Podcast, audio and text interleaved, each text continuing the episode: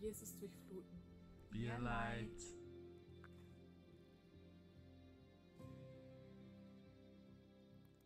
Yes, so gut, dass du da bist. Hey, lasst uns doch mal gegenseitig einen kleinen Applaus geben, weil du hier bist und weil Leute gerade zuschauen am Stream. Come on, lasst uns mal feiern, dass wir eine Kirche sind, die modern ist, die. Ähm, und ich freue mich mega, dass du mit dabei bist, auch am Stream gerade. Äh, wir sind mitten in unserer Serie Heartbeat. Ähm, wir sprechen über die Kultur und über die Werte von unserer Kirche. Und äh, ich habe euch heute so, ein kleines, so einen kleinen Kreis mitgebracht. Ich dachte, ich meine dieses Mal zuerst hin, damit es nicht so peinlich wird, wenn ich wieder mal versuche, einen schönen Kreis zu machen. Ich glaube, es ist mir einigermaßen gelungen. Ähm, ich freue mich, dass du da bist, weil wir äh, über sowas Wichtiges sprechen. Und du siehst auch so, äh, was unsere Kultur ist, weil ich habe dir eine Slide mitgebracht. Ähm, ich hoffe, ihr könnt die zu Hause, aber auch im Kino gut lesen. Ähm, wir reden über unsere Werte. Wir haben äh, einen Auftrag als Kirche. Wir existieren, damit Menschen in der Gegenwart von Gott verändert werden und wir unser Umfeld mit der Liebe von Jesus durchfluten. Das ist der Grund, warum es uns als Kirche gibt. Das ist inspiriert von Matthäus 5, 13 bis 16. Also falls du nachlesen willst und falls dich interessiert, wo das steht, schlage es gerne dort nach. Ihr seht, das sind unsere Werte. Jesus im Zentrum, haben wir ganz am Anfang darüber gesprochen. Ähm, das ist für mich, für uns als Church das Wichtigste, das Kernelement von allem eigentlich, dass Jesus im Zentrum ist, weil bedingungslose Annahme funktioniert nur, wenn Jesus im Zentrum ist. Ähm, Großzügigkeit, ein Lebensstil von Großzügigkeit funktioniert nur dann, wenn er einfach das Reich Gottes im Mindset hat und auch das Leben in Entwicklung. Ich habe es vor ein paar Wochen gesagt, wenn Jesus nicht das Ziel ist, zu dem wir uns hinentwickeln wollen, dann betreiben wir irgendeine Selbstverherrlichung, die eigentlich nicht zielführend ist. Zumindest nicht das Ziel, was Gott für uns hat. Und letzte Woche haben wir äh, schon angefangen mit unserer Meetingkultur. Äh, einfach nochmal ein kurzer Reminder. Meetingkultur bedeutet für uns, wir glauben, dass Kirche in diesem Spannungsfeld sein muss von Big und Small. Also wir wünschen uns eine Big Church, äh, weil wir das sehen, in der Apostelgeschichte 2 fängt die Kirche oder überhaupt in der Apostelgeschichte fängt Kirche einfach schon big an. Ich habe es letzte Woche gesagt, 120 nennt die Bibel einfach schon äh, im ersten Kapitel vom, von der Apostelgeschichte als die Gruppe, die sich zum Gebet getroffen hat. Hey, wie cool ist das, wenn sich 120 Leute zum Gebet treffen, um darauf zu warten, dass der Heilige Geist kommt und den Startschuss gibt für das größte Abenteuer, das wir uns vorstellen können. Und zeitgleich, so big die Church ist, so, so small muss sie bleiben, indem wir, wir haben es letzte Woche gelernt, Small Group Arbeit ist unendlich wichtig. Wir starten im März mit unserem neuen Small Group Semester. Das heißt, wenn du noch keine Small Group hast, wir versuchen neue Small Groups zu starten. Wenn du in den bisherigen noch keine passende gefunden hast, ich lade dich ein. Es ist nicht so schwer, Small Group Leiter zu, bei uns zu sein. Wir bieten einfach was Neues an. Ähm, wir können gerne auf mich nachher zukommen. Und eben Input und Output. Wir haben letzte Woche gesagt, Input ist wichtig. Mit was füttern wir uns? Aber es ist genauso wichtig, nicht nur Input zu haben, weil sonst wirst du irgendwann satt und träge und dann ist es irgendwie schön, dass du alles gehört hast, aber es macht nichts mit dir. Deswegen versuchen wir als Church immer wieder unsere Outputs so relevant zu oder in, unsere Inputs so relevant zu machen, damit sie dich zu einem Output anregen.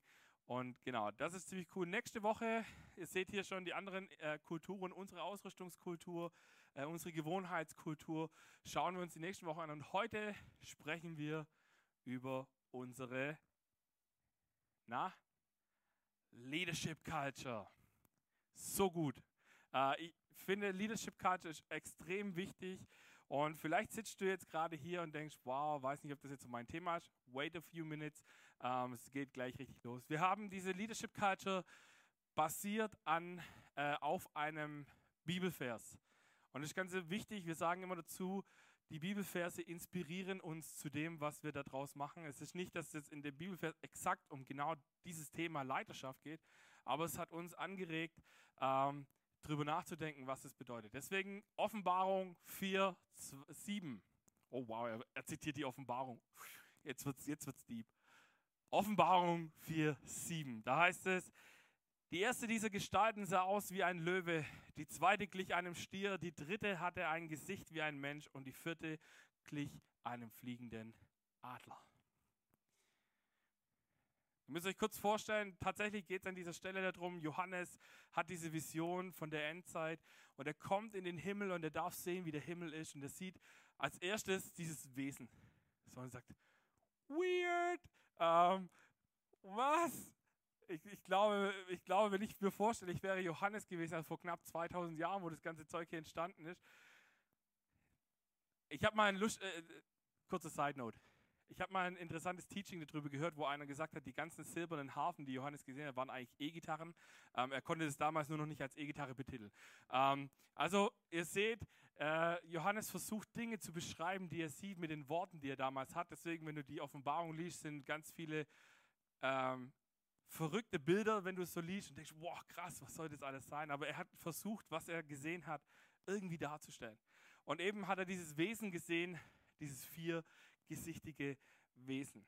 Und vielleicht sitzt du jetzt da und denkst, okay, was zur Hölle hat das mit Leiterschaft zu tun? Und scheiße, was hat das mit mir zu tun? Ganz arg viel. Weißt du warum? Ich bin zutiefst davon überzeugt, jeder von uns ist ein Leiter. Vielleicht leitest du keine, äh, in deiner Firma keine Abteilung oder in deiner Freizeit keine große Firma oder, oder das ist keine Freizeit, aber egal. Äh, vielleicht leitest du hier in dieser Church noch kein Team.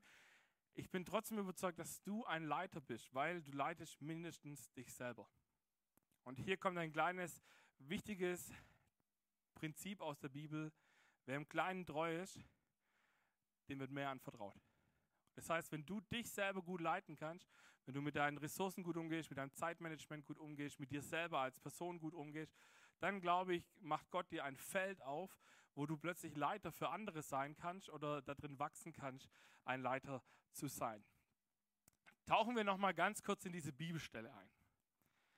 Diese vier Wesen stehen für vier ganz wichtige Dinge. Punkt 1. Der Löwe wird als Vertreter für die Fleischfresser gesehen. Das ist die Schöpfung. Diese vier Wesen stellen die Schöpfung dar.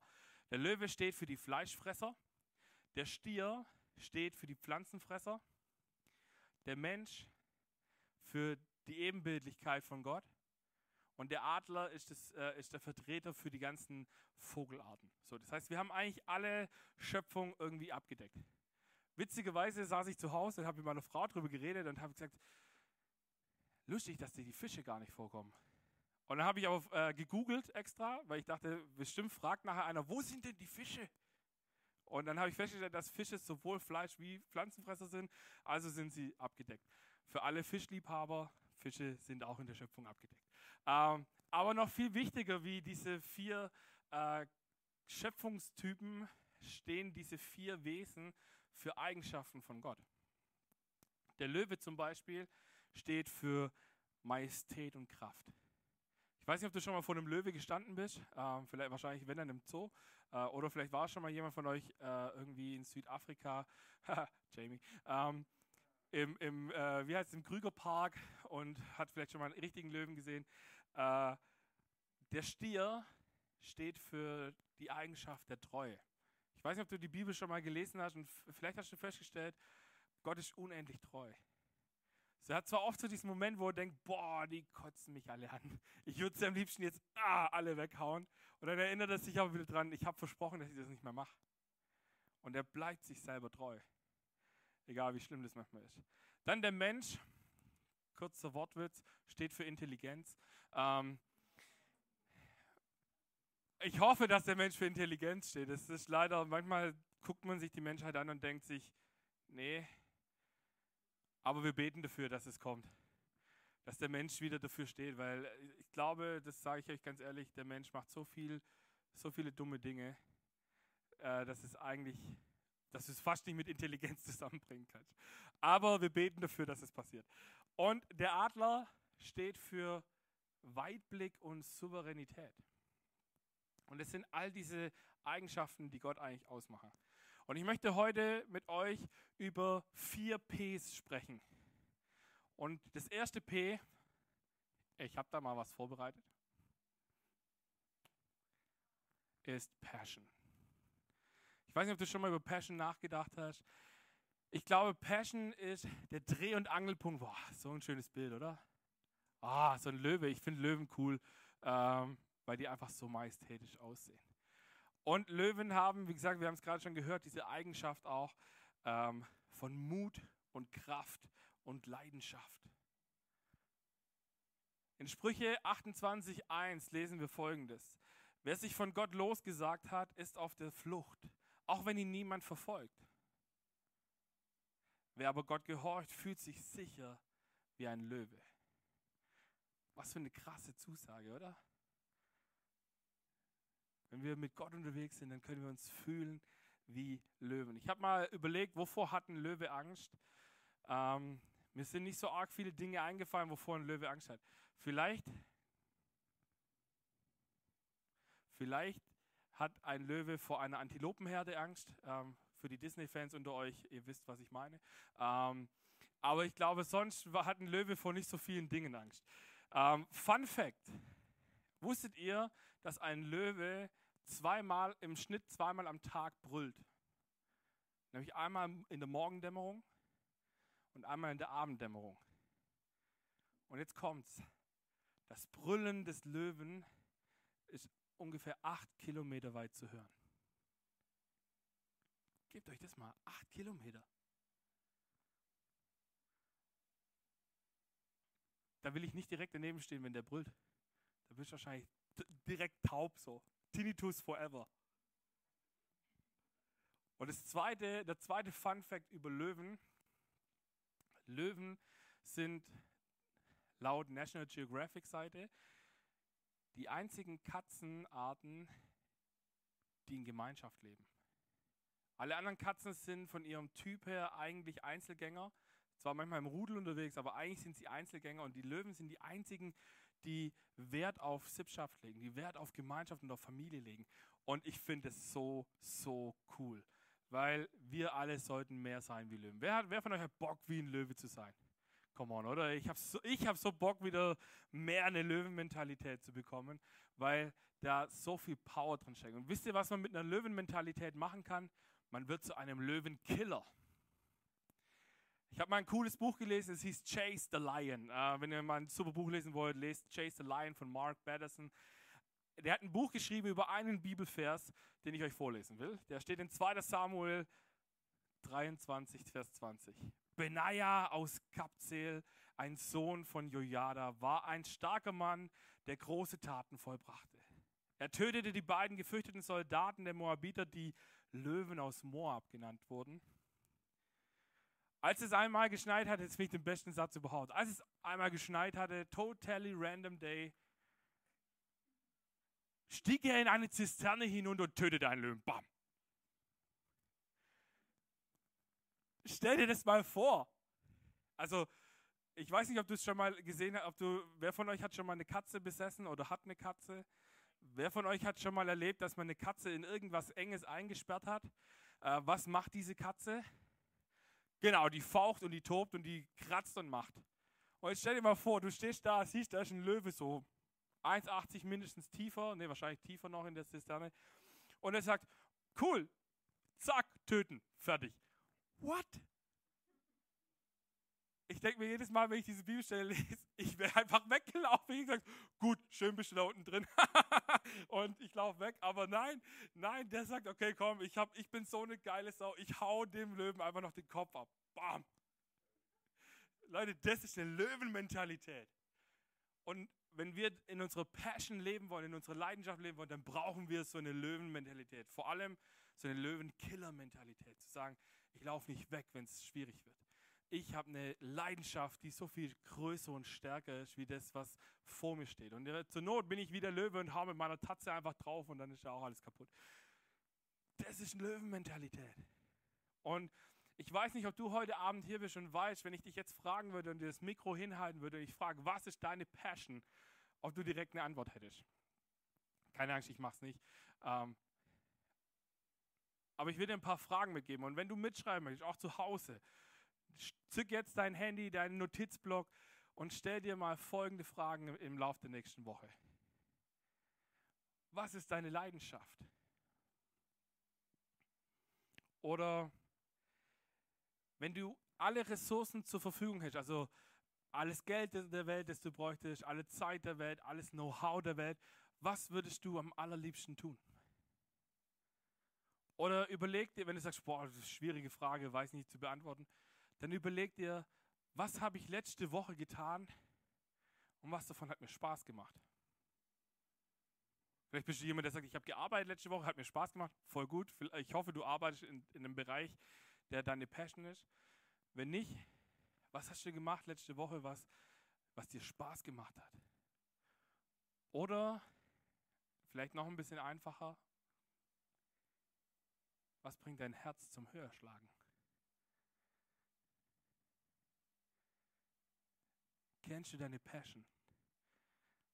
Sich selber gut leiten zu können, ist der wichtigste Schritt, seine eigene Leidenschaft zu kennen. Und ich lade dich ein, dass du diese Woche mal dir Zeit nimmst. Wir werden das auch im Small Group Teaching, habe ich das reingeschrieben. Also für die, die diese Woche Small Group haben, ihr könnt euch schon mal darauf vorbereiten. Was ist deine Passion? Mach dir Gedanken darüber.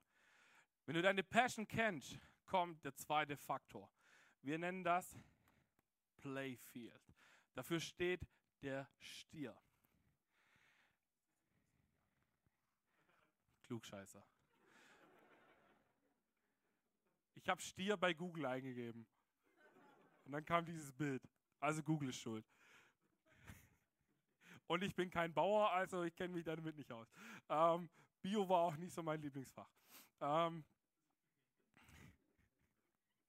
so, jetzt haben wir die Lacher. Wusstest du, dass wenn du einem Stier kein, äh, keinen Zaun gibst, dass er alles, wo er hinkommt, niedertrampeln würde? Der Grund, warum man einem Stier ein eingezäuntes Feld überlässt, ist, damit er in einem Rahmen, wo man es überschauen kann, den Rasen niedertrampeln kann, wegfressen kann, bisschen Dinge vielleicht auch mal umgraben oder kaputt machen kann. Und dasselbe ist bei uns genauso, wenn wir, egal wo wir sind, ob wir in unserem Job sind, da gibt es im Normalfall eine Job Description, wo dir einer sagt, du arbeitest als XY, das, hast, das ist deine To-Do, das solltest du arbeiten und das ist zum Beispiel die To-Do von jemand anderem. So, das heißt, wenn deine, wenn dein Playfeed klar ist, dann weißt du, wo kannst du dich bewegen, ohne dass es irgendwie komisch ist und wo hört mein Playfeed auch auf und fängt das von einem anderen an. Ähm, wir haben das bei uns in der Church, in unserer Culture haben wir das so ähm, festgelegt, dass wir gesagt haben, wir teilen es in drei Bereiche auf. Das erste ist Vertrauen, äh, Verantwortung. Wir möchten gerne Verantwortung weitergeben. Das heißt, ich sag, wenn ich was bei dir sehe, dann biete ich dir an, also wenn ich eine Passion, ich beobachte Menschen und ich versuche ihre Passion zu finden, und wenn ich eine Passion entdecke, dann gehe ich auf Menschen zu und frage sie, hey, hättest du Bock, in einem bestimmten Playfield mal auszuprobieren, ob das für dich passt? Das Coole an so einem Playfield ist, du kannst sehr klar definieren, ähm, ob das zu groß ist. Wenn du merkst, die Person ist zwar in ihrer Leidenschaft, aber es funktioniert trotzdem nicht so gut, dann kannst du sie in ein neues äh, Playfield oder das Playfield etwas verkleinern, klarer machen. Oder du merkst, hey, die Person hat eigentlich noch viel mehr Potenzial, wir können das Playfield vergrößern. Ich zum Beispiel mache das, wir haben in der Zwischenzeit haben wir vier Worship-Leiter in dieser Church. Also mich mit eingeschlossen, genau, ich finde es A, ziemlich cool. Ähm, und was ziemlich cool ist, ich habe zu jedem von diesen Worship-Leitern gesagt, bitte kopiere mich nicht. Ich will nicht, dass wenn die Vanessa zum Beispiel worshipt oder Nina oder auch Eva, dass sie, dass sie so Worship leiten, wie ich Worship leite, sondern sie dürfen sich bei mir abgucken, wie ich es mache und dürfen es dann für sich überlegen, hey, wie möchte ich es machen oder wie kann ich das in unseren Church-Kontext bringen, damit es cool ist, aber ich muss es nicht so machen wie Sven. Und das ist total gut, weil hier kommen wir zum zweiten äh, Begriff, nämlich Aufgaben. Wir definieren Aufgaben innerhalb von diesem Playfield. Und äh, wenn du deine Aufgabe kennst, dann ist es wie eine Leitplanke. Ich weiß nicht, ob du das Bild von der Leitplanke kennst. Wir waren gerade beim Worship, ich könnte noch einen raushauen.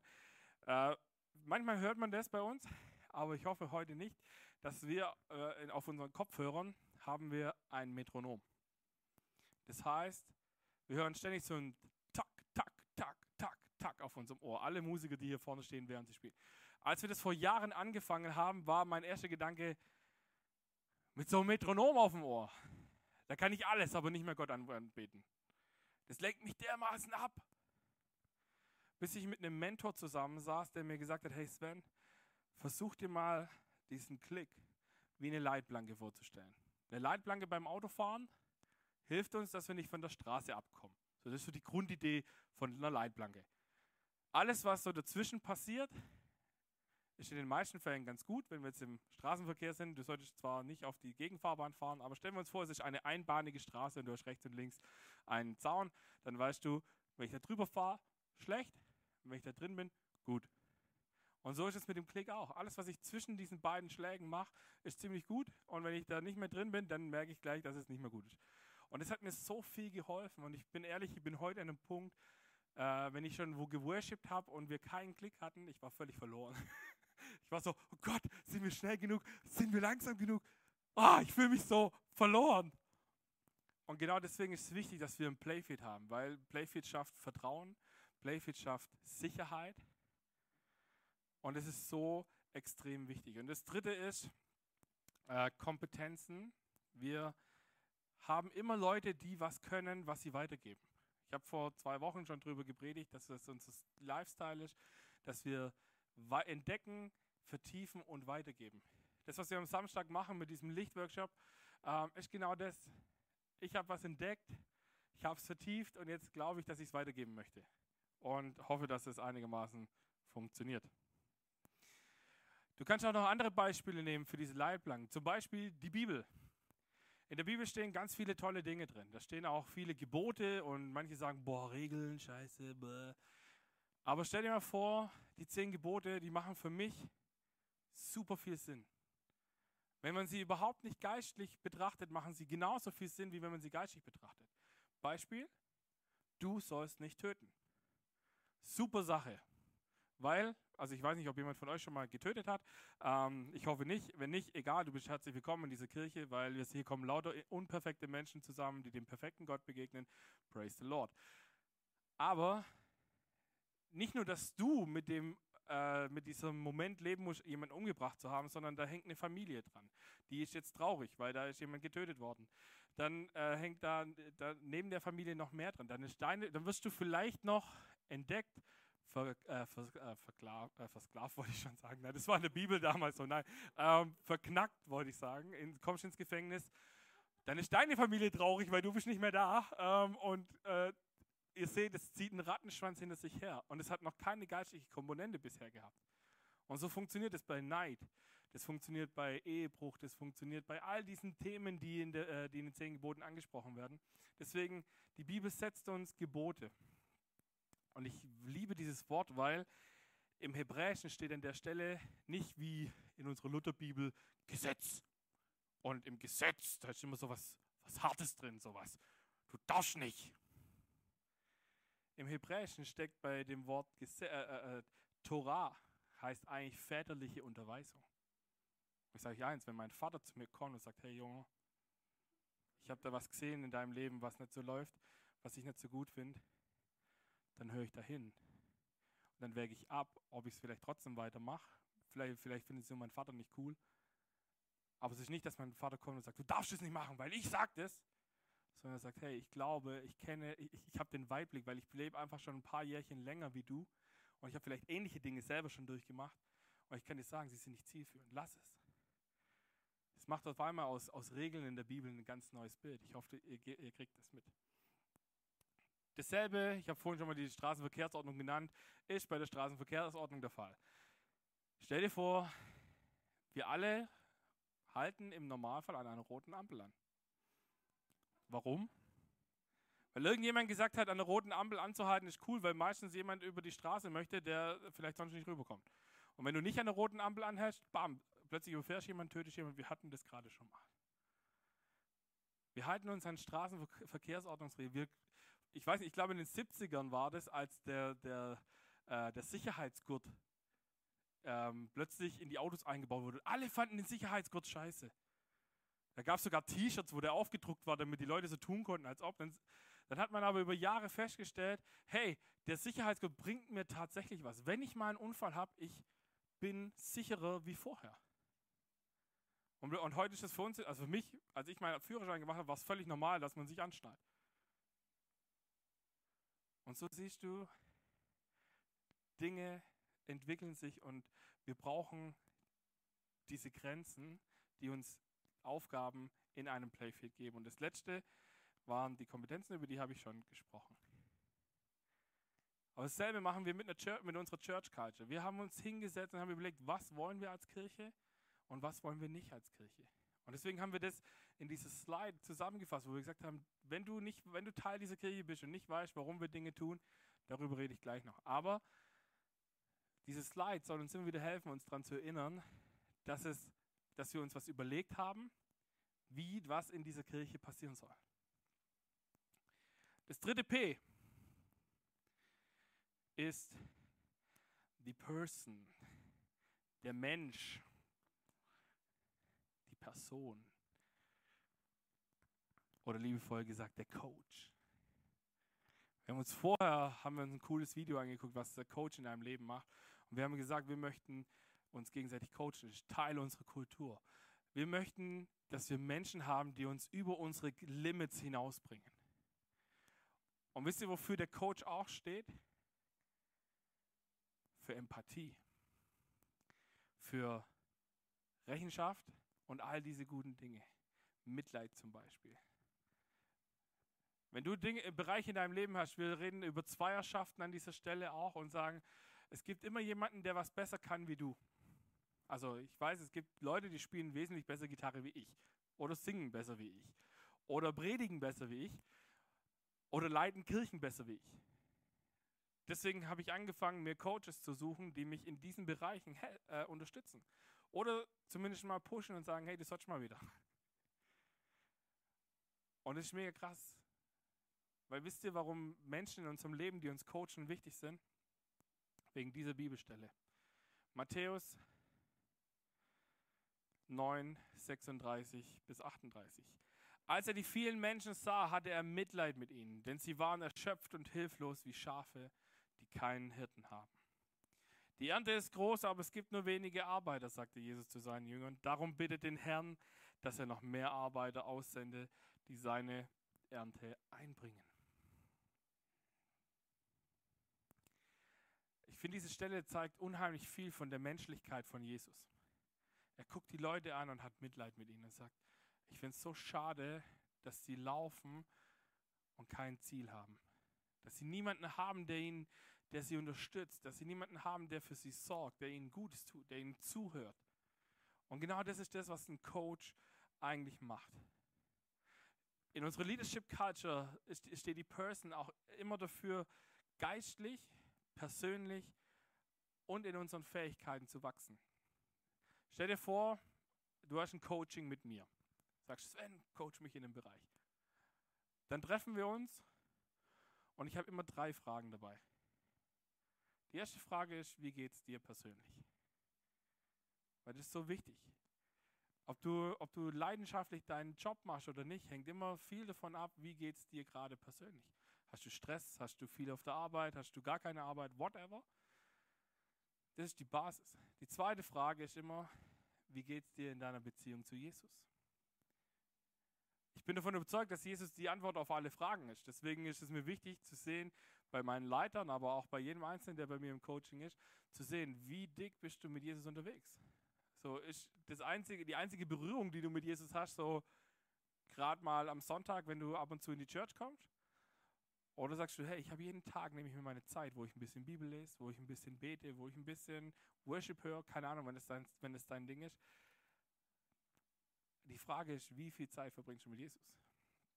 Und die dritte, die kommt dann immer darauf an, äh, wer, wer, mir gegenüber sitzt. Wenn es einer von unseren Leitern in der Church ist, frage ich ihn, wie geht es dir in deinem Team? Ähm, Wenn es einer von unseren Small Group Leitern ist, dann frage ich, hey, wie geht es dir in, deinem, äh, in deiner Small Group? Ähm, und wenn du einfach jemand bist, der zu mir kommt und sagt, ich brauche Coaching von dir, dann frage ich dich in der Hoffnung, dass du mir das schon mal erzählt hast, einfach als dritte Frage, wie geht es dir in diesem Bereich, wo du letztes Mal was investieren wolltest? Und das ist extrem wichtig, weil Sprüche äh, 27, Vers 17. Wie man Eisen durch Eisen schleift, so schleift ein Mensch den Charakter eines anderen. Kultur hat auch immer was mit Feedback zu tun. Und das ist wichtig, weil wenn du dir jemanden zum Coachen holst, dann musst du dir eine Sache sicher sein. Diese Person darf den Finger in die Wunde legen. Wenn, wenn du zu mir kommst und sagst, hey Sven, willst du mich coachen, dann frage ich dich, darf ich den Finger in die Wunde legen? Wenn du sagst, nee, dann, dann coache ich dich nicht, weil dann hat das Coaching für mich keinen Sinn. Nicht, dass ich hinstellen will und sagen will, ho, das ist in deinem Leben alles scheiße. Wow. So mache ich nicht, sondern ich sage, wenn ich Eindrücke habe, sage ich, hey, ich glaube, das ist die Baustelle, in der wir arbeiten sollen. Und dann gucken wir zusammen, wie wir daran arbeiten können. Und ich glaube, es ist extrem wichtig, dass wir eine Feedback-Kultur implementieren. Zückt eure Stifte. Ich gebe euch die ultimative Feedback-Kultur. Nein, ultimativ weiß ich nicht, aber die, die bei mir sehr gut funktioniert. Es ist das sogenannte WWW-Feedback. Schon mal jemand von euch gehört? WWW-Feedback? WWW-Feedback steht für Wahrnehmung, Wirkung und Wunsch. Und es ist ganz wichtig, Feedbacks immer in der Ich-Perspektive zu erzählen. Nicht die ominöse Menge, wir haben da was wahrgenommen. Weil das ominöse Wir ist meistens eine Person, zeigt die Erfahrung, sondern zu sagen, hey, ich habe da was wahrgenommen. Meine Wahrnehmung, ich habe wahrgenommen das. Ich habe wahrgenommen, dass wir in unserer Kirche sagen, es ist uns so wert, dass wir Leben in Entwicklung haben, dass wir uns immer wieder weiterentwickeln wollen. Ich beobachte dich jetzt seit einem Jahr oder zwei und sehe, du bleibst einfach stehen und es passiert gar nichts in deinem Leben. Und ich sehe aber auch nicht, dass du gerne was machen möchtest. So schwierig, finde ich, wenn du, weil das ist ja unsere Kultur. Zum Beispiel könnte man das als Beispiel annehmen, äh, annehmen. Und dann kann ich sagen, die Wirkung auf mich hatte ich jetzt gerade eigentlich auch schon drin. Sagen, es wirkt auf mich vielleicht, dass du gar nicht möchtest. Das ist okay, wenn du sagst, es ist so, aber wenn du sagst, du möchtest gecoacht werden von mir, dann will ich sehen, dass du auch Dinge verändern möchtest, weil sonst bringt unser Coaching nichts. Und dann das dritte W, der Wunsch, ich wünsche mir das oder in dem Fall unsere Kultur ist es das. Und es ist total wichtig, Dinge anzusprechen. Nicht einfach zu, zu akzeptieren. Äh, ich glaube, Tobi Teichen hat es mal gesagt, ich, ich liebe dieses Zitat, er hat gesagt, was wir tolerieren, das promoten wir. Das heißt, wenn wir Dinge in uns, wir sind jetzt gerade noch eine ganz junge Church, wo wir unsere Kultur das erste Mal gerade hören und wo wir sagen, wir möchten da tiefer reingehen und die leben. Und deswegen muss man auch korrigieren, feedbacken, sagen, hey, guck mal, das ist eigentlich unsere Kultur, da haben wir sie nicht gelebt. Oder da hast du sie vielleicht nicht gelebt. Deswegen nicht mit Verdammung arbeiten, zu sagen, oh, du bist jetzt voll schlecht, weil du hast die Kultur nicht gelebt, sondern zu sagen, wir wollen mehr wie Jesus werden, also lasst uns gucken, dass wir diese Kultur immer mehr leben. Ein letzter Punkt, den ich noch habe für euch, ist Perspective. Der Adler. Ein majestätisches Wesen. Ich, ich, liebe Adler, weil Adler sehen einfach so geil aus. Ähm, wir wir, wir, wir, wohnen fast direkt neben Tripsdrill und wenn es offen hat, äh, das Wildparadies, dann gehen, ich glaube, Nina und ich waren schon, seit wir da wohnen, schon gefühlt 100 Mal äh, in dieser Flugshow. Und das Coole ist, da gibt es immer die gleiche Frage, wenn ihr da mal hingeht, kurzer Spoiler-Alarm. Da, da, ist so ein Typ, der fragt immer, was ist denn der, der Adler für eine Gattung, den wir auf unserer Bundesflagge haben? Und da sagen immer alle, ein Steinadler. Und dann sagt er, ha, ha, ha, nein, das ist kein Steinadler. Und dann sagt er, wer weiß es, was es wirklich ist? Und dann sagt irgendeiner, keine Ahnung, ein anderer Adler. Am Schluss kommt raus, dass es ein Seeadler ist, äh, der auf unserem Wappen ist. Also hier, wichtig, wenn er, mal, wenn er da mal hingeht und ihm seine Show ruinieren wollt, ruft einfach Seeadler. Ähm, meine Frau hält mich jedes Mal zurück, es nicht zu tun, aber ich sitze jedes Mal da und denke, ich will es ganz sagen. Nein, aber ich will ihm ja auch seinen Triumph nicht, äh, also nicht, nicht vermiesen. So. Aber wichtig, Passion, it's Passion. Ähm, und Playfield Person und dann gehen wir zum Perspektiv. Warum? Es ist so wichtig, die Perspektive zu haben. Warum tun wir, was wir tun? You know? Why behind the what? Das, was wir tun, kann sich immer mal wieder verändern. Die Art und Weise, wie wir Gottesdienst feiern, die Art und Weise, wie wir uns treffen. Corona-Season hat uns bewiesen, dass wir nicht immer die volle Hütte haben können mit 1000 Leuten, nein, hier passen nur 100 rein, aber mit x Leuten hier in diesem Raum, die alle nebeneinander sitzen können, sondern wir mussten anfangen zu überlegen, wie kann Gottesdienst gefeiert und gelebt werden, ohne dass man sich vielleicht physisch vor Ort in so einem Kino treffen kann. Das Was hat sich verändert. Das Warum nicht. Und das ist so wichtig, das, das immer klar zu haben. Wenn du deine Passion lebst, wenn du das lebst, was du gerne machst, dann ist es wichtig zu wissen, warum.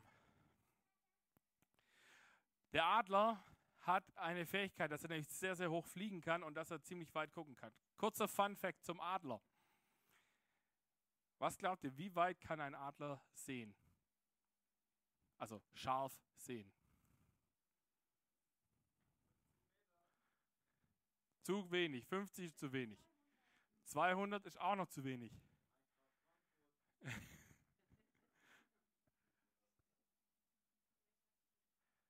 Der Adler kann tatsächlich bis zu fünf Kilometer weit scharf sehen. Der kann aus fünf Kilometer gucken, wo, sein, wo diese Maus oder was auch immer er fangen will ist und stürzt von da aus drauf nieder. Der Mensch zum Beispiel, der kann wiederum nur knappe 50 Meter scharf sehen. Das äh, fand ich schon auch äh, krass. Aber wichtig ist, warum macht ein Adler, was er tut? In 5. Mose 32,11 heißt es, er ging mit ihnen um wie ein Adler, der seine Jungen fliegen lehrt. Also da spricht Gott über sein Volk Israel. Der scheucht sie aus dem Nest, begleitet ihren Flug und wenn sie fallen, ist er da. Er breitet seine Schwingen unter ihnen aus und fängt sie auf. Ich finde dieses Bild von Gott super. Gott stellt uns manchmal in Situationen rein, die fühlen sich nicht gut an. Ich weiß nicht, vielleicht habt ihr das schon mal erlebt. Es gibt Situationen in unserem Leben, wo wir, wo wir anfangen zu beten und sagen, Gott, ändert doch bitte die Situation. Wer von euch hat erlebt, dass Gott jedes Mal die Situation geändert hat? Genau. Was macht Gott wirklich? Er ändert unsere Perspektive auf die Situation. Wenn wir in Dingen drinstehen, die wir nicht verstehen, wenn wir in Situationen drin sind, die wir nicht gut finden, dann liegt es nicht daran, dass die Situation das so fordert, sondern dass Gott was an unserer Perspektive auf diese Situation verändern möchte. Wir als Church, wir treffen uns Sonntag für Sonntag, um Menschen mit diesem Jesus bekannt zu machen, um dir zu helfen, tiefer in deiner Beziehung mit Jesus zu wachsen und hoffentlich dich zu ermutigen, aus dem Input einen Output zu machen. Das ist das Warum. Das Was und das Wie, das verändert sich jedes Mal vielleicht. Das kann diesen Sonntag anders sein, wie es nächsten Sonntag ist. Aber wir glauben immer, dass Jesus die Antwort auf die Frage ist, die du noch nicht gestellt hast vielleicht. Wir glauben und wir machen, wir, wir glauben und investieren unsere Zeit, unser Geld, unsere Talente, weil wir glauben, dass Jesus die Antwort auf alles ist. Das ist der Grund, warum diese Mitarbeiter, die hier den Gottesdienst für dich möglich machen, warum die hier sind. Warum die sonntags ihre Zeit investieren, weil sie sagen, ich will genau das anderen Menschen ermöglichen. Über Kultur kann man nicht genug sprechen. Wenn du dir vorstellst, du redest über ein Thema zu viel und zu oft und immer das Gleiche, in dem Moment fängt es erst an, dass du, ähm, dass du an dem Punkt bist, wo die Leute anfangen, es zu verstehen, worum es geht. Wenn du denkst, ich habe schon eine Million Mal drüber geredet, dann rede zwei Millionen Mal drüber, weil wir brauchen das. Ich brauche das. Ich muss mir immer wieder erzählen, was ist der Grund, dass wir Kirche sind. Weil es gibt einen Unterschied zwischen Leben und Reden. Also wir können unheimlich viele Dinge super schön in Worte verpacken. Die Leute werden unsere Kultur immer anhand von dem messen, ob sie sehen, was wir da niedergeschrieben haben. Ob sie es an unserem Leben erkennen. Mein letzter Bibelvers heute Abend, Jesaja 40, 31. Aber alle, die ihre Hoffnung auf den Herrn setzen, bekommen neue Kraft. Sie sind wie Adler, denen mächtige Schwingen wachsen. Sie gehen und werden nicht müde. Sie laufen und sind nicht erschöpft.